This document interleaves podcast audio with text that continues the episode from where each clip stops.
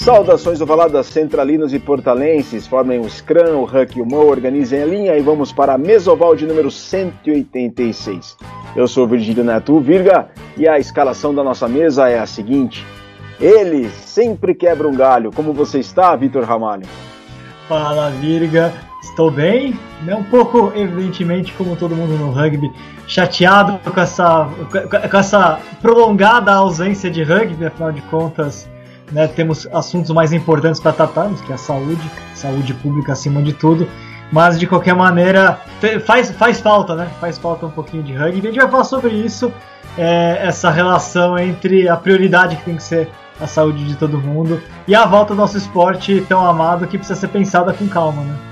Precisa ser bastante pensada com calma. Mas antes de a gente passar ao convidado desta edição do Mesoval, ele nunca dá mole. Tudo bem, Luiz Coller? Fala, Virga. Fala. E aí, cara, como é que tá? Tudo Tô bem. aqui confinado um pouquinho aqui, mas tá tudo certo. Vamos que vamos aí. Vamos, vamos então ao convidado desta edição, que nesta semana que passou tivemos a informação que, em consenso com os 12 clubes, a Confederação Brasileira de Rugby cancelou a edição deste ano do Campeonato Brasileiro Masculino de Rugby 15. Pois bem, pessoal, o início da competição já estava suspenso. Os jogos aconteceriam entre os meses de abril e outubro. E no dia 28 de maio, a CBRU anunciou que o, cancela... que o campeonato estava cancelado. O campeonato é organizado pela CBRU com investimentos da ordem de 700 mil reais, captados integralmente por meio da Lei Federal de Incentivo ao Esporte. O Renato Occhioneiro, que é gerente de competições da Confederação Brasileira de Rugby, esteve na semana passada e vocês podem até acompanhar as palavras dele através do canal do YouTube do Portal do Rugby, na iniciativa do Rugby Talks, que é uma iniciativa do Portal do Rugby com a House of Rugby. House of Rugby, nomeadamente o Marcelo Sansoni e o Pizza. Parabéns aí, inclusive, Vitor, pelo trabalho não só do Portal do Rugby seu, como do Marcelo, do Pizza com a House of Rugby. E a conversa do Renato Quioneiro foi muito esclarecedora, foi muito clara. Os 12 clubes, num consenso, optaram no cancelamento do Campeonato Brasileiro Masculino de Rugby 15. Os clubes são Jacareí, Poli, São José, SPAC, Pasteur, Tornados, Curitiba, Pé Vermelho, Serra Gaúcha, Farrapos, Charrua e o Desterro. Pois bem, o campeonato foi cancelado e para falar desse cancelamento, dessa postura, da atitude da CBRU junto com os clubes, a chegada a um consenso, a gente traz aqui para o Mesoval o CEO da Confederação Brasileira de Rugby, Jean-Luc Jadot. Jean-Luc, boa tarde, é um prazer falar novamente com o senhor e é uma honra tê-lo novamente dentro do Mesoval. Tudo bem? Tudo bom, Victor? Oi, Luiz. É um prazer voltar aqui na Mesoval. E, bom, estou em Curitiba de confinamento e não dá para ver no vídeo, mas enfim, estou encapuzado aqui porque começamos o dia com 8 graus. É, não só em Curitiba faz o frio também, eu tô no interior de São Paulo e aqui também tá bem frio. São Paulo também tá gelada né? nessa época do ano, esse frio veio com mais antecedência.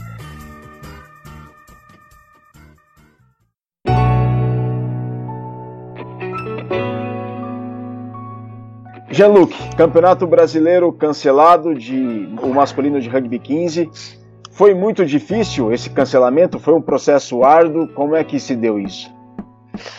O processo foi conduzido pelo Renato, uh, tudo com uh, bom senso. Para nós, temos uh, três argumentos para abordar o assunto. O primeiro foi a segurança. Então, segurança contra o contágio na certa. Depois, a segurança dos atletas, porque já, vamos, já estamos percebendo que ao retorno ao treino, o retorno ao jogo vai se fazer por cidade, por clube, por região e depois por estado. Então, alguns clubes que começarão o retorno ao treino estarão em plena forma, enquanto alguns que poderiam começar a competir não estariam na mesma forma. Isso colocaria em risco a segurança física dos jogadores menos repreparados. O segundo argumento é o tempo. Então, o tempo calendário, primeiro, temos dois semestres para fazer campeonatos estaduais e o campeonato brasileiro.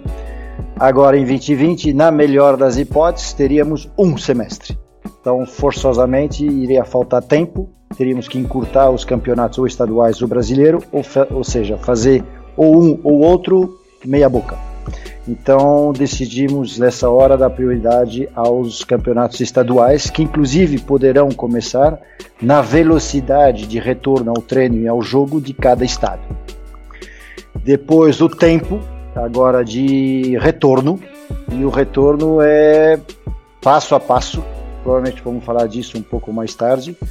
Mas os protocolos que estão aparecendo mundo afora começa-se com poucos jogadores por clube, depois mais jogadores, depois sem bola, depois com bola, depois com touch, depois com contato, para começar eventualmente jogos amistosos. Então, quando a gente vê essa sequência toda, isso demora muito mais do que algumas semanas, mais do que quatro, seis, e até conseguir fazer isso entre todos os estados e fazer um brasileiro, parece que o segundo semestre é muito curto. E por fim, uh, recursos. Uh, temos os recursos que você citou, 720 mil reais, dos quais 60% foram captados graças a Livelo, que será o nosso patrocinador master para esse campeonato. Uh, para 2021, a captação prevista na Lei de Incentivo Federal tende a cair muito. Nós vamos lembrar que a Lei de Incentivo Federal é uma renúncia fiscal em cima do imposto das empresas pago sobre o lucro. Com a queda das atividades, provavelmente as empresas terão muito menos lucro e talvez não terão imposto para pagar, ou seja, não terão recursos para distribuir e apoiar a lei de incentivo ao esporte. Então, com esses três argumentos, chegou-se no bom senso e no consenso entre as duas equipes que era melhor cancelar a versão 2020 do Campeonato Brasileiro e recomeçar com toda a força em 2021. Vitor Ramalho. É, ô Jean-Luc, então só para esclarecer bem isso, né? É, esses recursos no fundo, é, é como, como ficariam para 2021? É possível, portanto, utilizar parte desses recursos que foram captados para 2020 em 2021? Qual, qual, quais são os problemas envolvendo isso? Justamente, né, porque se a opção melhor foi, foi deixar para organizar 2021, como que, como que se dá essa relação com, com a verba de 2020? Então vamos lá, é um passo a passo, primeiro os jogadores, depois os clubes, depois os patrocinadores, porque eles precisam tomar conhecimento e eventualmente opinar qual seria a melhor forma de recomeçar em 2021, isso for feito. E agora devemos eh, comunicar e solicitar à Secretaria Especial de Esporte a um novo período de execução do projeto. Então, em vez de ser, se eu não me engano, ele é de 7 ou 8 meses, em vez de ser em 2020, para colocar esta execução em 2021. Aproveitaremos eh, talvez a, o consenso e a força dos 12 clubes para reforçar essa solicitação junto à Secretaria Especial do Esporte. Ah, o Jean, Diga. é nessa de você deslocar o, o campeonato para 2021, é, que implicações legais no, no aporte da lei de incentivo de esporte é, pode existir? Porque vocês vão querer fazer um campeonato em 2021 também né?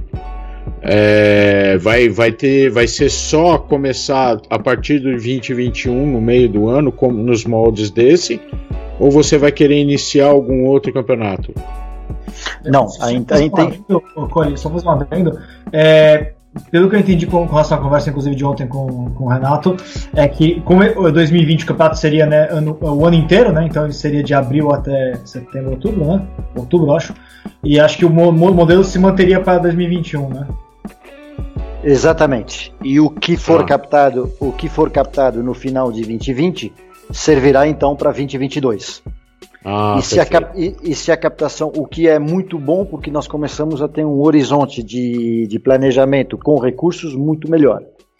Caso a captação seja muito pequena, pelas dificuldades do momento, teremos ainda até final de 2021 para captar 2022. É, perfeito. Ou seja, você está ganhando mais tempo para conseguir captar um ano que foi muito ruim economicamente para todo mundo, né? Seria, na verdade, essa uma das vantagens, né? Exatamente. Essa é a terceira vantagem. E, e Jean-Luc, como que isso foi, essa conversa com os clubes, né? Começando pelo, pelo, pelo masculino, porque daqui a pouquinho a gente também pode comentar com relação ao feminino, né, que tem as suas, suas questões também aí. É, com relação ao, ao, masculino, como que foi o contato com os clubes? É, quais foram, a, se houve objeções, quais foram elas? Como isso foi resolvido? Enfim, qual foi a visão do, dos clubes com relação a isso, porque pelo que eu entendi foi pacífico, né? Todo mundo entendeu o momento e, e concordou, mas de qualquer maneira foi um processo de negociação para mostrar essa situação para todo mundo, né? Olha, eu, o Renato conhece muito melhor os detalhes do que eu, porque ele conduziu toda essa tratativa. Então nós tínhamos um direcionamento, um desejo de ouvir e chegar nesta nesta conclusão. E bom, a, a, a missão foi dada ao Renato e a missão foi cumprida. E Jean-Luc, o que, que mais te preocupa como CEO do rugby brasileiro nesse cenário de pandemia? Qual, o que, quais, qual é o fator que mais te preocupa? Além da segurança, do protocolo com os atletas, mas te preocupa também a saúde financeira dos clubes, a saúde institucional dos clubes do rugby do Brasil? O que, que mais passa pela tua cabeça agora? Deixa eu pensar. Bom, vieram à cabeça dois, duas imagens. Uh, como apaixonado, a primeira que vem é essa angústia, essa tristeza de não poder jogar.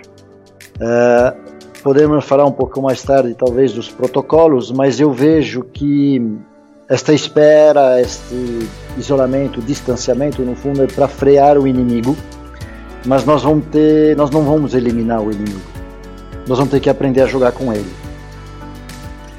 É, ainda não sabemos exatamente como, mas a gente vai achar uma solução.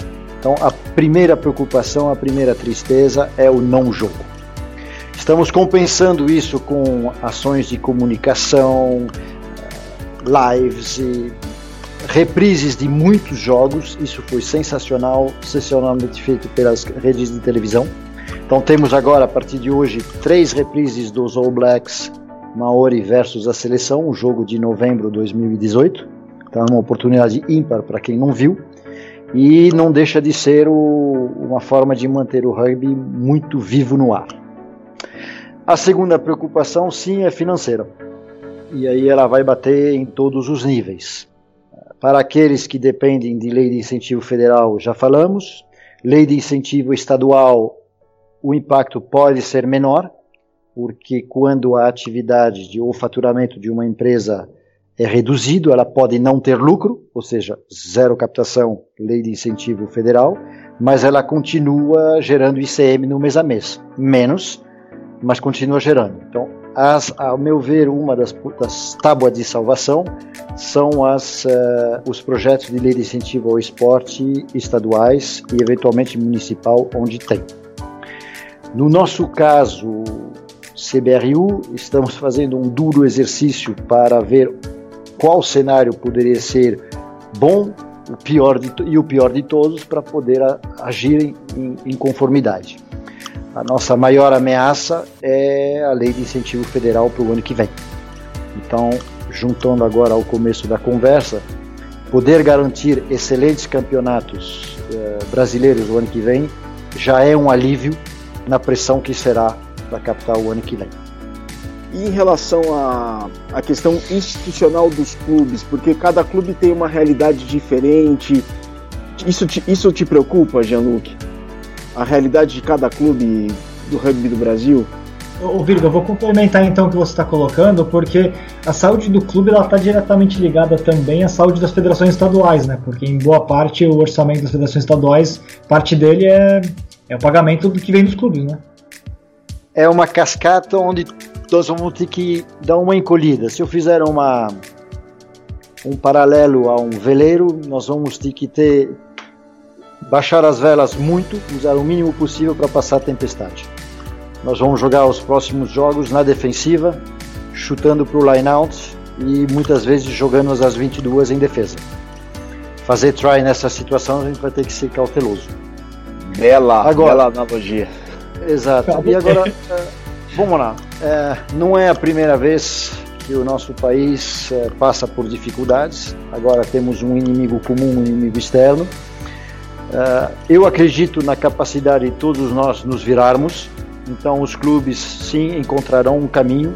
Jogaremos talvez um pouco, talvez um pouco menos, ou jogaremos mais com menos.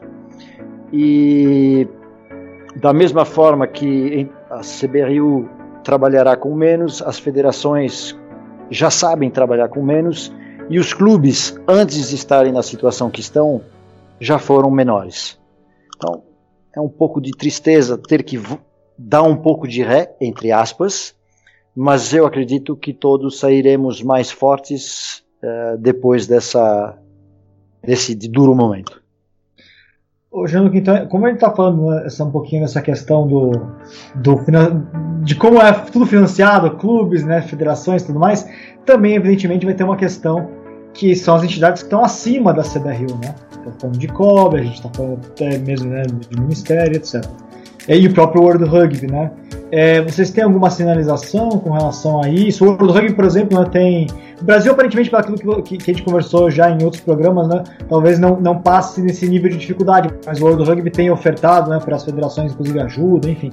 É, então, como que está essa relação, né, esse olhar para o que está acima do, da, CBRU, né, para as entidades que ajudam a financiar o esporte? Tá. Cada um tem o seu momento. Então, algumas confederações, vamos falar do mundo, sofreram impacto agora. E no Brasil, como nós temos o COB, que já tem uma verba definida e está nos financiando, temos já projetos de incentivo para seleções em andamento e uh, os aportes da World Rugby continuarão, continuaram exatamente do jeito que estavam a nossa operação 2020 sofrerá um pouco e agora estamos começando a conversar de como será o nosso pior cenário, porque o pior cenário, ao meu ver, será o ano que vem. E do ponto de vista do COB, ainda não há nenhuma sinalização de forte impacto. Agora sabemos por dois motivos. Um, porque sabemos que é, jogar na leteria é um esporte nacional, então, mesmo que haja queda, uh, o brasileiro continua jogando. E o COB tem uma reserva que poderá nos poupar de uma, de uma dificuldade. Então, por enquanto, o COB está sinalizando uma continuidade dos, do seu trabalho e suporte às confederações. Até porque temos Jogos Olímpicos o ano que vem. Então seria difícil retirar os, o apoio às confederações justo antes dos, dos Jogos Olímpicos. E, bom, pronto, essa é a nossa fotografia por enquanto dos recursos financeiros. Luiz Colles, você tinha uma pergunta para fazer que eu vi que você acionou o microfone. É, é, é eu, tô, eu, tô, eu tô querendo ver com, com, com o Jean-Luc a seguinte questão do apoio, é, o apoio aos clubes.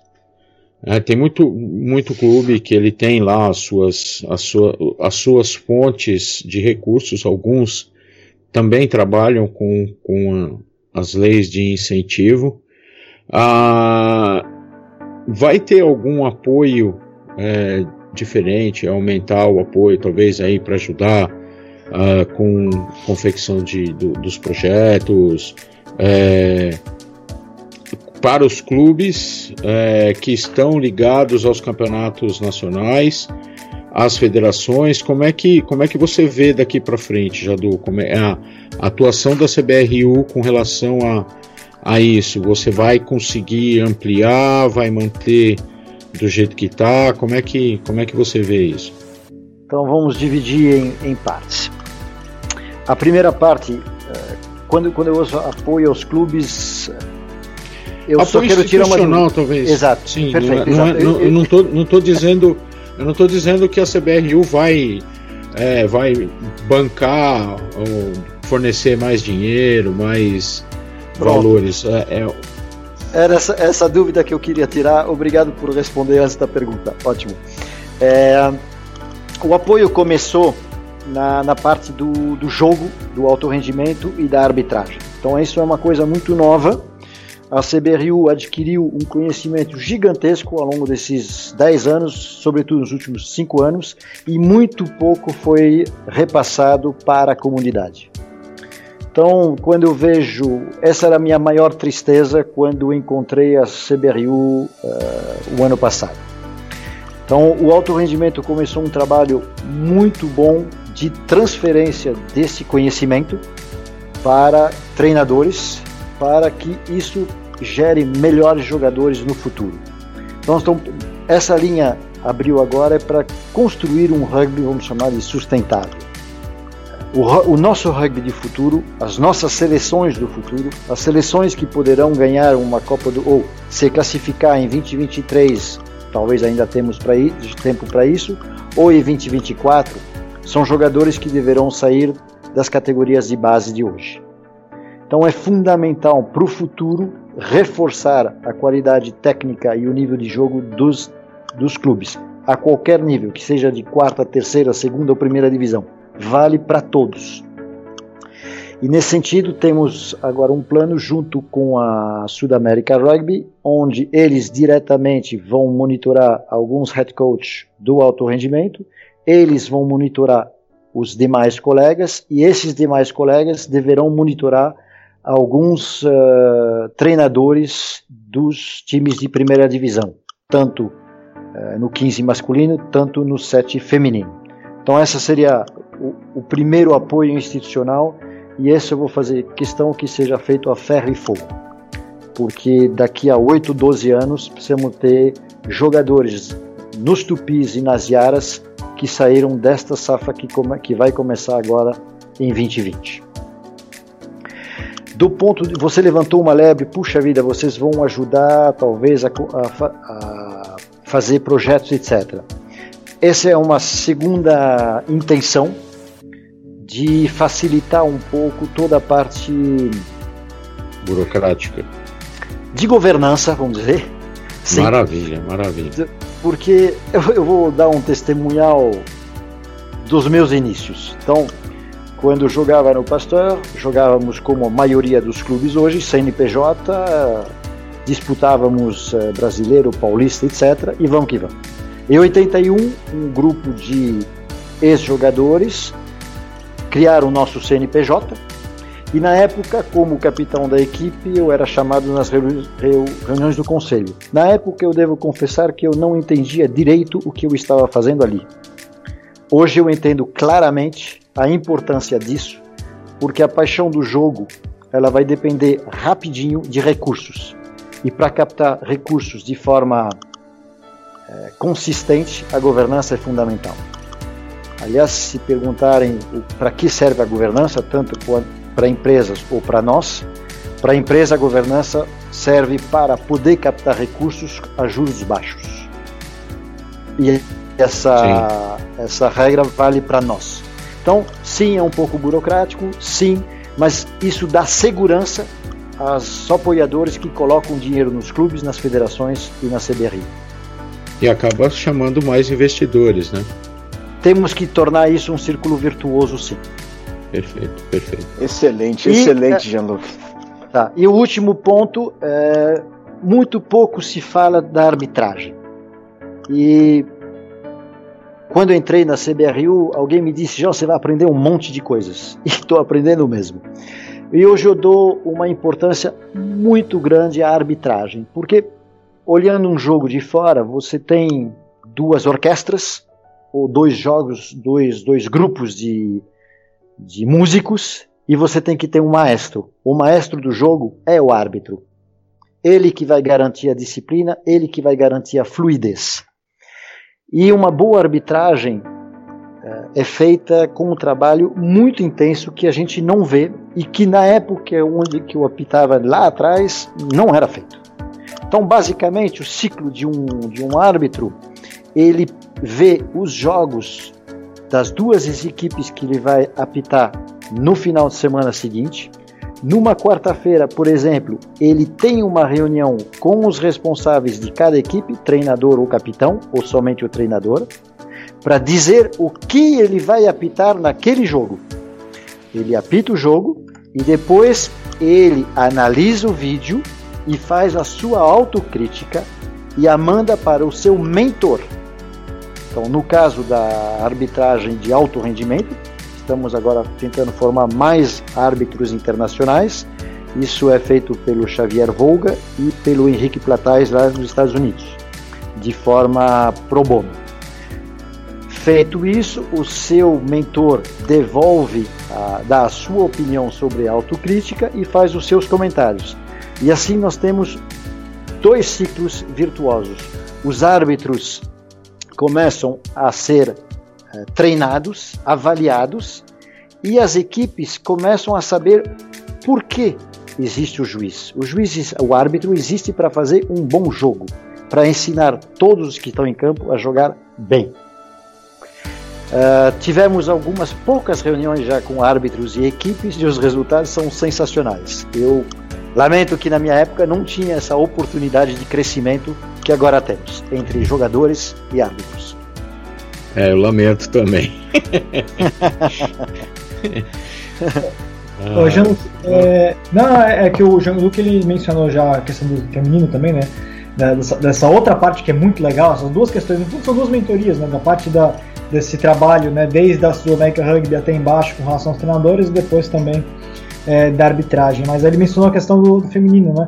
E aí eu já vou trazer antes que antes que escolhe muito do papo aqui, é, se o, a gente teve o Campeonato Brasileiro de Rugby 15 cancelado, como é que está a situação do, do Sevens, né, do Super Sevens feminino? Então, o, o processo vai ser o mesmo, com os mesmos três uh, critérios, e em conjunto, decidiremos com as equipes de Seven feminino o que fazer com o campeonato de 2020. Uh, eh, eu não posso antecipar nenhum resultado porque para não cortar caminhos e deixar o poder de decisão entre o, o Renato, que é o gerente de eventos, e as equipes envolvidas no campeonato. Ah, perfeito. É, mas é, só para só a gente então dar uma esticada com relação a isso, é, o Super Seven, a gente teria ainda neste ano, portanto, da, da, Confederação, o Campeonato Brasileiro de 15 e o Campeonato Feminino de Sevens. A juvenil também ainda estaria, na, na, estaria no planejamento original, ainda vai ser repensado neste ano ainda. O juvenil. É, é, no juvenil você está falando no campeonato de Sevens que dá direito à bolsa atleta, é isso? É, porque a gente teve de novo essa questão, a mesma coisa com o Sevens masculino que a gente teve no começo do ano agora, o que seria correspondente ao do ano anterior, né? Então ficou meio que indo para um lado e para o outro essa competição, né, do Sevens. É, tirando o Super Sevens feminino, o resto do Sevens também estava meio no, no, limbo ali, né? É, eu vou aproveitar a pergunta para falar então do, do campeonato que houve em fevereiro. No fundo, a gente vai olhar com ele com saudades, porque foi um dos poucos que conseguiu acontecer antes do inimigo chegar. Então, esta, esta Copa Juvenil é patrocinada pelo, pela cultura inglesa e, por motivos diversos, não conseguimos eh, realizá-la no ano passado e em comum acordo com o governo federal, nós podíamos fazê-la até em fevereiro, valendo para 2019. Então, no calendário 2020, sim, temos um campeonato desse nos mesmos moldes e talvez com mais apoio da CBRU. E aí eu quero aproveitar o gancho para uh, detalhar um pouco melhor uh, o, o bom trabalho que foi feito no começo do ano. Uh, foram escritas algumas críticas sobre o, o evento feito. Sobre, eu as entendi como uma falta de apoio, ou a CBRU poderia ter dado mais ênfase. Puxa, coitados, eles fizeram quase tudo sozinhos. E por que, que a CBRU uh, ah, não dá mais atenção ao juvenil? Então, neste texto, eu senti falta de, uma, de, um, de mostrar um outro lado. Então, de fato, os clubes e as federações conseguiram montar quase que sozinhos uma competição que foi muito bem realizada. Teve algumas pequenas melhorias que poderão ser feitas para o próximo, a um custo muito baixo. E o mais lindo disso são duas coisas. Primeiro, esse trabalho foi quase todo feito por voluntários. E é mais uma peça dentro do nosso rugby que a gente sabe que ela existe, sabe que ela é fundamental, mas muito pouco se fala deles. Então, neste caso, tivemos um campeonato muito bem realizado por voluntários. E aí eu vou aproveitar que eu vou para o ar para agradecer a todos os voluntários que trabalham para o rugby. Eu já fui um deles, eh, já ralei muito, já lavei muitas camisas e eu sei o que é, sei o valor que é e também sei o, o quanto de valor deixa no caráter e no coração de todos. Vou aproveitar o gancho. Uh, para a CBRU, ano passado, tivemos 276 voluntários envolvidos em todos os eventos. 150 no Junior World Trophy e 62 no Jogo dos Barbários. Depois uh, estão. Ah, bom, vamos lá. Para terminar sobre o, o, torneio juvenil, uh, isso mostrou que os clubes e as federações têm competência e força para caminhar com as próprias pernas. Para mim, isso é um golaço gigantesco dos que fizeram esta competição. Por quê? Uh, voltando ao, ao início, o que será dos clubes nas dificuldades? Bom, tivemos um exemplo agora em fevereiro. Eles vão saber se virar assim, porque eles sabem jogar com seus jogadores, sabem jogar entre si, sabem articular com as federações e as federações trabalham muito bem entre elas. Depois, sobre o puxão de orelha, o questionamento sobre o juvenil, sim, uh, o ponto fraco do nosso sistema, agora falando como um todo, é a categoria juvenil. Então, eu arrisco a dizer que 45 anos atrás, na cidade de São Paulo, tinha mais times juvenis do que hoje, juvenil 15 masculino. Isso é um, não é nem a luz vermelha piscando, é a bandeira preta levantada. Então, é, para respo responder a, a, tua provocação, Victor, e agradeço ela, uh, nós temos quatro projetos de leis de incentivo federal. Os Seleções, que essa é a nossa prioridade, porque uh, ninguém cuida das seleções, somente a CBRU. Então essa é a nossa prioridade número um. A nossa prioridade número dois é desenvolvimento, e neste caso, os próximos projetos de desenvolvimento cuidarão com muito mais ênfase dos juvenis. E depois temos o projeto do Super 7 feminino e do Super 12 15 uh, masculino. Fala, Vitor. Não, eu só queria emendar porque eu, eu, eu, tô gostando muito daquele jogo que está mostrando, né? O que está sendo pensado para daqui para frente. Portanto, é, é, bem possível que a gente venha a ter mais ênfase nas competições juvenis, né? Que é algo que já teve, o Jean que lembrou muito bem, né? Porque já no passado tinha mais equipes. A gente fez um levantamento no portal do rugby, um artigo, inclusive, algum tempo atrás, não lembro agora quando foi, 2017, talvez, 2018, não lembro, é, com relação a, a, número de clubes né, jogando competição de 15, é, de 15 juvenil. Mas é, tem uma outra categoria, aí é uma questão muito mais talvez de opinião nesse momento do Jean-Luc, porque a gente sabe que existem outras prioridades por conta da crise econômica que está vindo por aí, né? Ah, precisa primeiro resolver aquilo que já existe, que é o 15 masculino né, e o Sevens feminino. Mas existe a categoria de 15 feminino, né, que a CBRU está ensaiando, né, com, primeiro com a criação da seleção e depois agora é, ela, a seleção foi eliminada né, da, das eliminatórias para a Copa do Mundo. Eu queria saber como é que está o projeto com relação a isso, se existe algum pensamento uh, ou até mesmo a opinião pessoal do, do Jean-Luc com relação ao que pode ser feito daqui para frente com relação ao 15 feminino, até pensando em, em começar a ter alguma questão de, de competição interna, né, brasileira, não somente a seleção. Bom, vou responder em duas partes.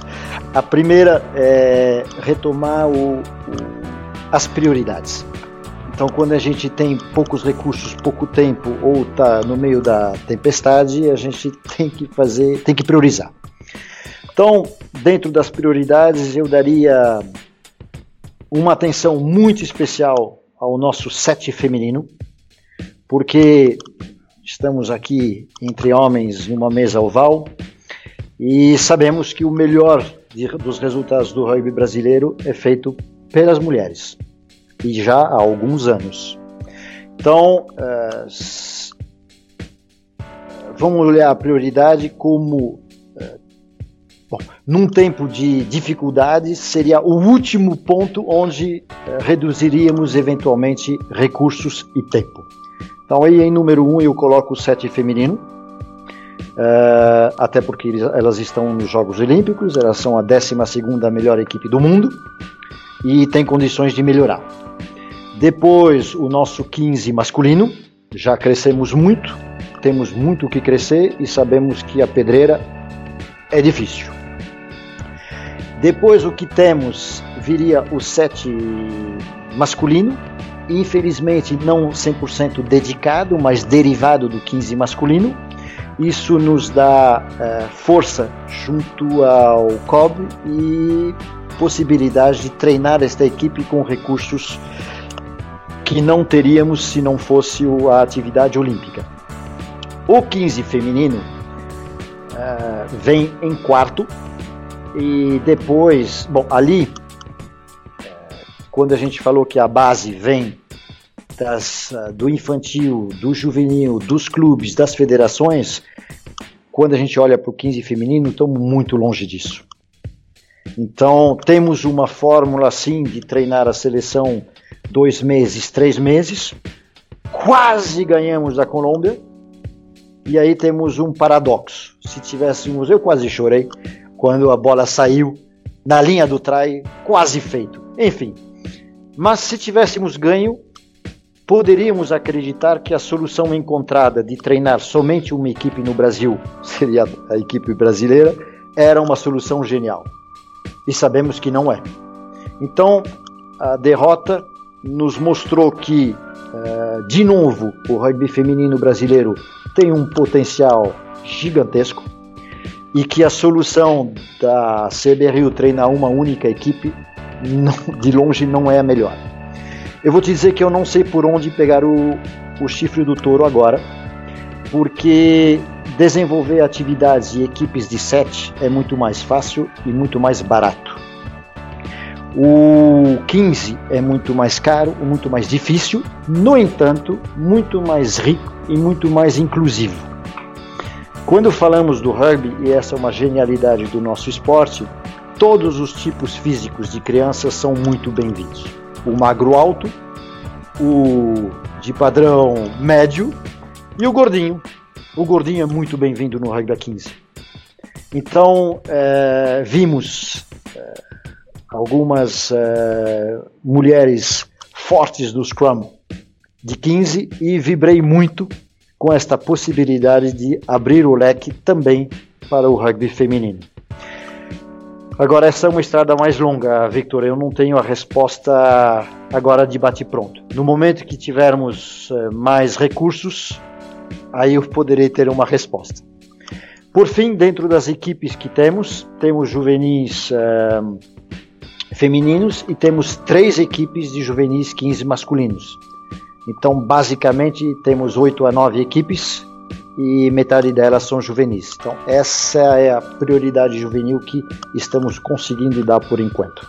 Pois bem, senhores, este é o Mesoval número 186 com o Jean-Luc Jadu, CEO da Confederação Brasileira de Rugby. Jean-Luc, a, a gente está adorando aqui as metáforas que você faz da bandeira preta levantada em vez do sinal vermelho, da, de jogar nas 22 e jogar para é, jogar para fora, chutar, chutar pro pro line. É impressionante, é muito bacana e ilustra de uma maneira bem clara, prática, transparente tudo aquilo que é, a CBRU tem feito. É uma maneira engraçada, leve, mas ao mesmo tempo preocupante, só que você coloca isso de uma maneira clara e transparente e é muito disso que o rugby do Brasil precisa, viu, Janão? Muito disso que faltava antes e que a gente está tendo agora nessa conversa clara e sendo jogado tudo publicamente para o nosso público do Mesoval. Jean-Luc, no âmbito das confederações das federações sul-americanas, no âmbito sul-americano, é, desconfiamos que você tem conversado com os seus, com seus pares de, de outras é, uniões da América do Sul, de outras federações da América do Sul. Qual que é, claro que cada país possui sua realidade, mas qual que tem sido a preocupação e como é que você vê o Brasil, o rugby do Brasil, em comparação com essas outras nações sul-americanas que têm enfrentado essa pandemia e, bom, estão também nessa situação que o rugby do Brasil está. Jean-Luc, eu só quero até adicionar ao Virga aqui, é, até para você dar um, um, um, um geral para a gente com relação à situação das competições, porque teríamos ainda Sul-Americano Feminino, que seriam três etapas neste ano, a primeira já está adiada, né? E, e tem o America's Rugby Championship, pelo menos. Na verdade, saiu uma entrevista agora é, num jornal uruguaio com, com Pinheirua falando no, até de uma possível retomada de um sul-americano de 15 para acontecer, todo mundo fechado no estádio Charrua. Eu achei até um tanto quanto inusitada a reportagem, então eu queria que você comentasse como é que está essa discussão. Olha, eu não tenho todas as, as pontas. Eu participo ativamente das conversas do, do ARC, mas eu ri agora porque eu vou fazer um paralelo de como é que a Federação de Vela pensa retomar as competições. Todos os inscritos deverão ser testados, todo mundo é, toma temperatura tomada no dia, todo mundo com máscara, as máscaras só caem quando embarcados. Esse, se a gente puxar esse protocolo para aquilo que o, o Pino acabou de, que você contou que ele acabou de falar, eu vejo que seria uma solução. Todos os jogadores inscritos testados uh, dias antes, um dia antes de embarcar, deu negativo, embarca, chega uh, média temperatura e aí eles ficam uh, isolados do, do mundo, entre aspas. E sim, poderia ser eventualmente pensar numa competição a portas fechadas. É uma possibilidade é uma novidade e eu acredito muito, porque nós vamos viver muitos meses ainda com o Covid voando por aí. Então, a Sudamérica Rugby, sim, está fazendo uma força enorme para voltar ao jogo o quanto antes. Mas a realidade na prática é difícil. Os países continuam fechados. Quando qualquer equipe, por enquanto, qualquer quando o país abrir, qualquer estrangeiro que entre, com certeza deverá passar 14 dias em quarentena. Então, é, a gente fala em protocolos numa cidade, num estado, num país. Deveria ter é, protocolos entre países para poder fazer essas competições. Então, o caminho é longo e o aprendizado é sensacional. Eu estou amando essa dificuldade porque a nossa criatividade está sendo posta à prova, a nossa coragem em tomar algumas decisões e deixar o medo de lado, porque 100% de segurança não existe.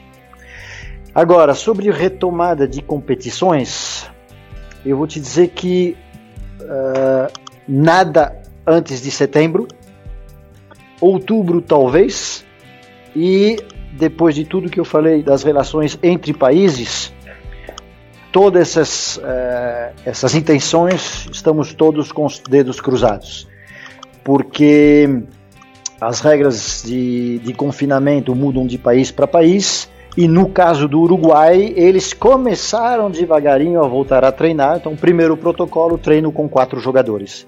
No nosso caso, conversei longamente com Farrapos e fiquei muito feliz.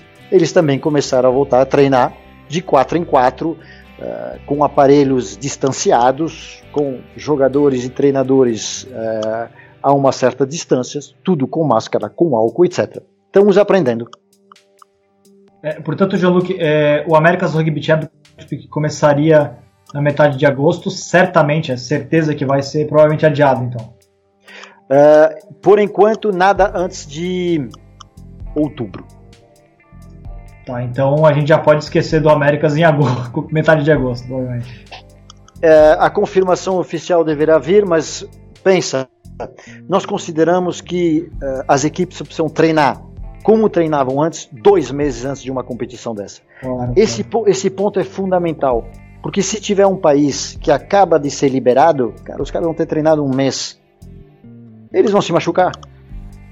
Então, é, é um jogo em equipe sofisticado esse.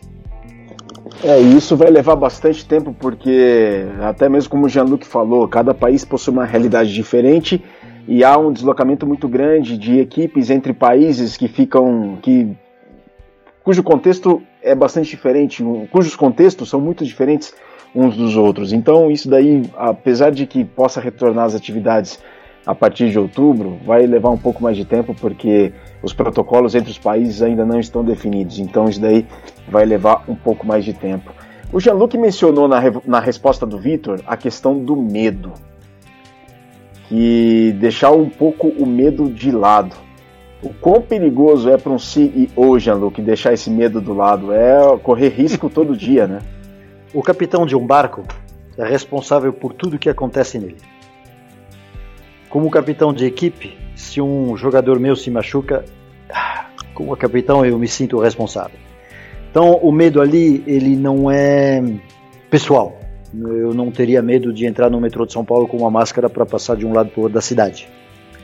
Mas e colocar os, as equipes da CBRU, os colegas em risco? É, é uma responsabilidade todos podem aceitar, isso facilitaria, mas de forma nenhuma pode ser forçado e quando eu falo medo e coragem, tem o lado da responsabilidade que pesa bastante nesse sentido. Perfeito. E Jean-Luc, sendo. Diz, complementa, por favor.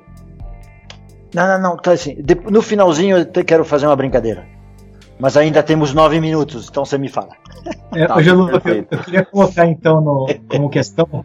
É, a, a, o World do Rugby tem soltado. A gente soltou no portal do Rugby agora, tem um monte de documentos já disponíveis no site do World do Rugby, que são os guias, né? O guia do World Rugby para ajudar os países a avaliarem como retornar ao esporte, e as, as leis experimentais também, né? Leis que fundo são optativas, mas são testes aí para a possibilidade de retorno. Como é que está sendo o trabalho de vocês com isso? Como é que vocês estão conversando com, com, com, os clubes com relação a isso? Enfim, a gente sabe que não tem previsão ainda, mesmo porque a gente acabou de cancelar né, o, o Campeonato Brasileiro, mas para o eventual retorno de estaduais, como é que está sendo a orientação com relação a essa então, nova realidade? Né? O World Ranking está dando guias e mais guias ainda, protocolos e tudo mais. Então nós estamos uh, finalizando os protocolos, as nossas recomendações, o protocolo de retorno, uh, que pode servir de guia como a World Rugby, nada obrigatório. Sabemos que qualquer retorno tem que ser combinado com uh, as autoridades.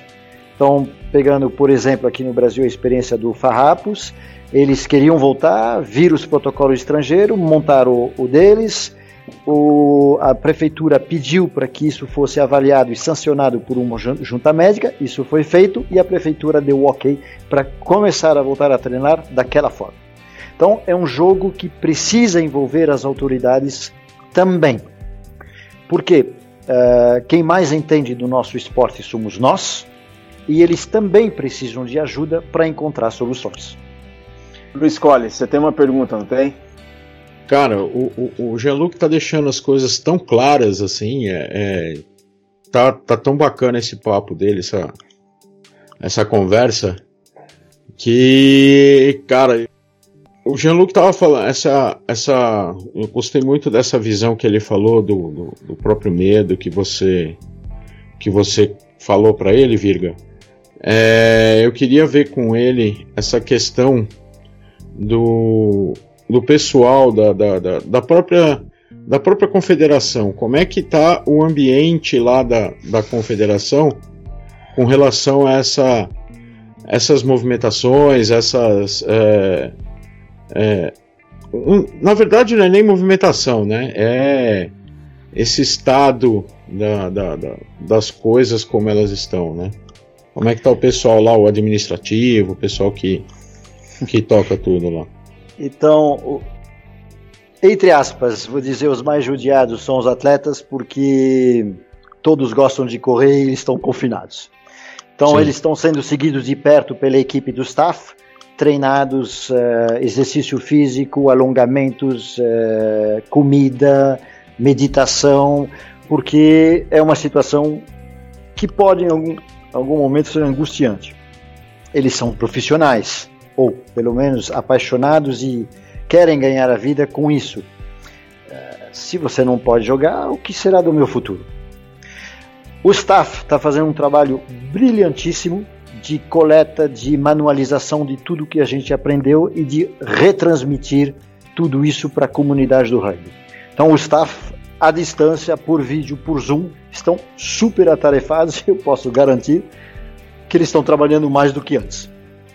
Na administração, o dia a dia é igual e como teve um alarme falso lá de volta ao escritório a partir de segunda-feira, que foi desmentido pelo governo de São Paulo, uh, chegamos a nos questionar: e aí, vamos voltar?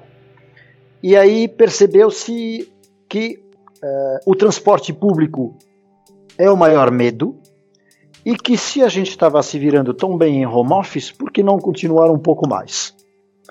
Então, uh, com exceção dos jogadores que eu realmente gostaria de ver jogar, uh, as equipes de staff e a equipe administrativa estão dando conta do recado muito bem à distância e por vídeo.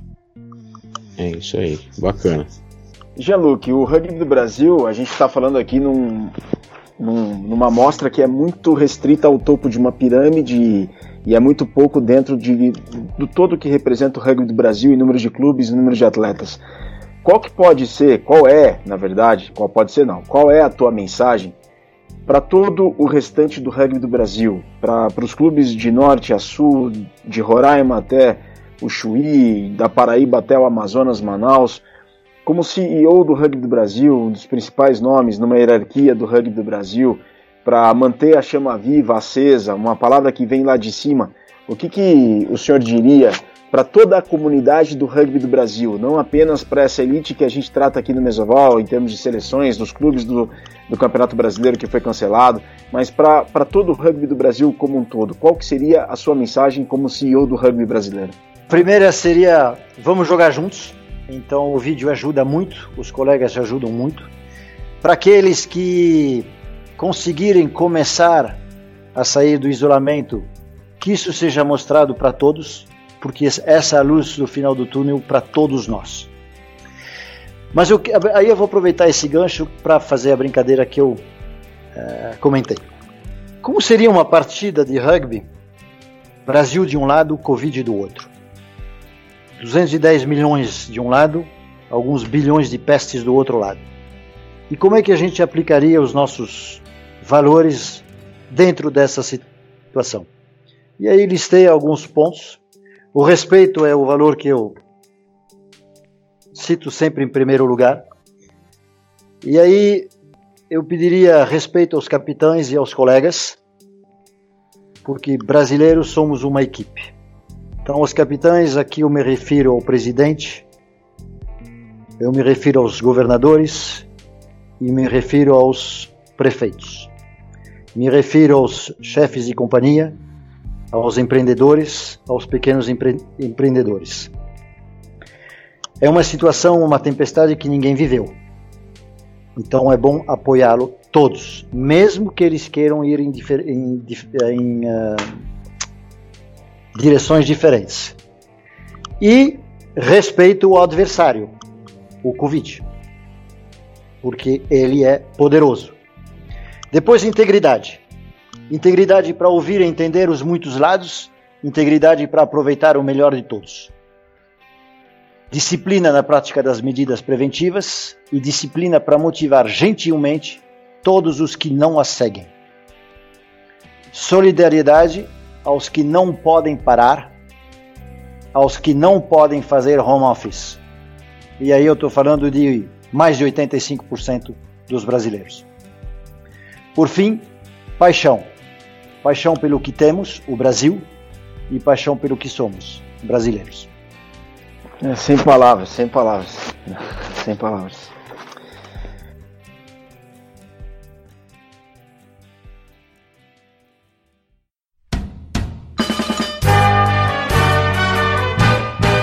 Bom, pessoal, amigos, estamos chegando na reta final do Mesoval número 186 com o CEO do Rugby do Brasil, da, C... da Confederação Brasileira de Rugby da CBRU, Jean-Luc Jadot. Luiz, escolhe as considerações finais, por gentileza. É, assim que eu parar de, de, de ficar emocionado, eu falo. Obrigado, viu, Jean-Luc? Cara, que, que reflexão. É, fantástica que você colocou pra gente. Eu acho que, como você falou, né, o respeito aos capitães, tem que tem que ser tem que ser fundamental e o respeito dos capitães também para com a equipe, né? Como você falou, a responsabilidade dos capitães para com a equipe é, é sempre enorme. Obrigado por você conduzir tão bem e, de uma maneira tão. É, como é que eu vou dizer para você? Tão genuína, tão espontânea a, a CBRU. É, a gente é, fica muito feliz com, com o seu tipo de direção. Muito obrigado. Luiz, Victor e Virga, tá, muito obrigado pela oportunidade e o que saiu no final, no fundo, é do fundo do coração. Hoje eu sou brasileiro porque sou jogador de rugby e é, por isso aquilo que eu faço, faço com muita paixão. Victor Ramalho, as considerações finais, por gentileza. Vocês todos já têm uma baita encerramento para esse programa. É, mas eu só tenho a agradecer a Januque por tudo. E assim, muito importante a gente ter toda essa transparência, né? De trazer essas questões todas para a gente ir debatendo o futuro do nosso rugby. Cada vez mais a gente sabe, né? A crise que, o, que, o, que a pandemia trouxe ela é uma crise que, de, que afeta em vários sentidos nossa vida. E certamente o rugby vai precisar que esteja todo mundo unido, né? Para a gente poder sair dessa juntos, né? Juntos e bem. Então é isso. É, obrigado pro, pro Jean-Luc pelo, por todos os esclarecimentos aqui. Grande programa. Valeu. Jean-Luc, mais uma vez, muito obrigado por ter aceitado é, falar conosco aqui do Mesoval. Muito obrigado pelas palavras, por tanta coisa compartilhada, pelo como o Cole e o Vitor falaram e mencionaram a transparência na comunicação, a clareza, mais claro que a água, impossível.